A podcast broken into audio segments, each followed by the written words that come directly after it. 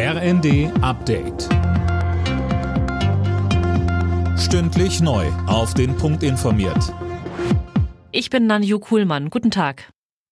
Der Kinderschutzbund fordert wegen des Bettenmangels in Kinderkliniken ein schnelles Notprogramm. Der Mangel in der Kindermedizin sei sehr dramatisch, sagte Verbandspräsident Hilgers dem Redaktionsnetzwerk Deutschland. Mehr von Tim Britztrup.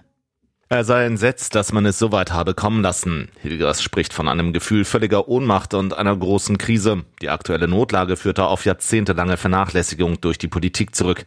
Viele Kinderstationen in Deutschland können im Moment kaum noch neue Patienten aufnehmen. Auf den Kinderintensivstationen sind deutschlandweit nur noch rund 80 Betten frei, heißt es von der Intensivmedizinervereinigung Divi. Bundesfinanzminister Lindner warnt in der Welt am Sonntag vor einem Handelskrieg mit den USA. Grund dafür ist das milliardenschwere Subventionspaket von US-Präsident Biden. In der EU stoßen die Subventionen auf massive Kritik. Es werden enorme Nachteile für europäische Unternehmen befürchtet. Die Bundesregierung plant, willkürlichen Preiserhöhungen für Strom und Gas einen Riegel vorzuschieben. Das sieht der Gesetzentwurf für die Preisbremse vor, die ab dem Jahreswechsel greifen soll. Mehr dazu von Imme Kasten.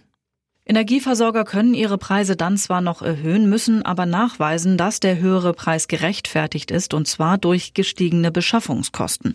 Gas und Strom zu günstigen Preisen einkaufen und dann zu überhöhten Preisen an die Verbraucher weitergeben, ist demnach nicht drin.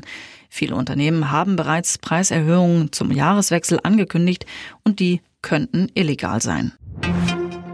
In der Ukraine haben Diebe offenbar ein Bild von Street Art Künstler Banksy gestohlen. Das Werk wurde aus der Wand einer Ruine rausgeschnitten. Mehrere Verdächtige wurden festgenommen. Alle Nachrichten auf rnd.de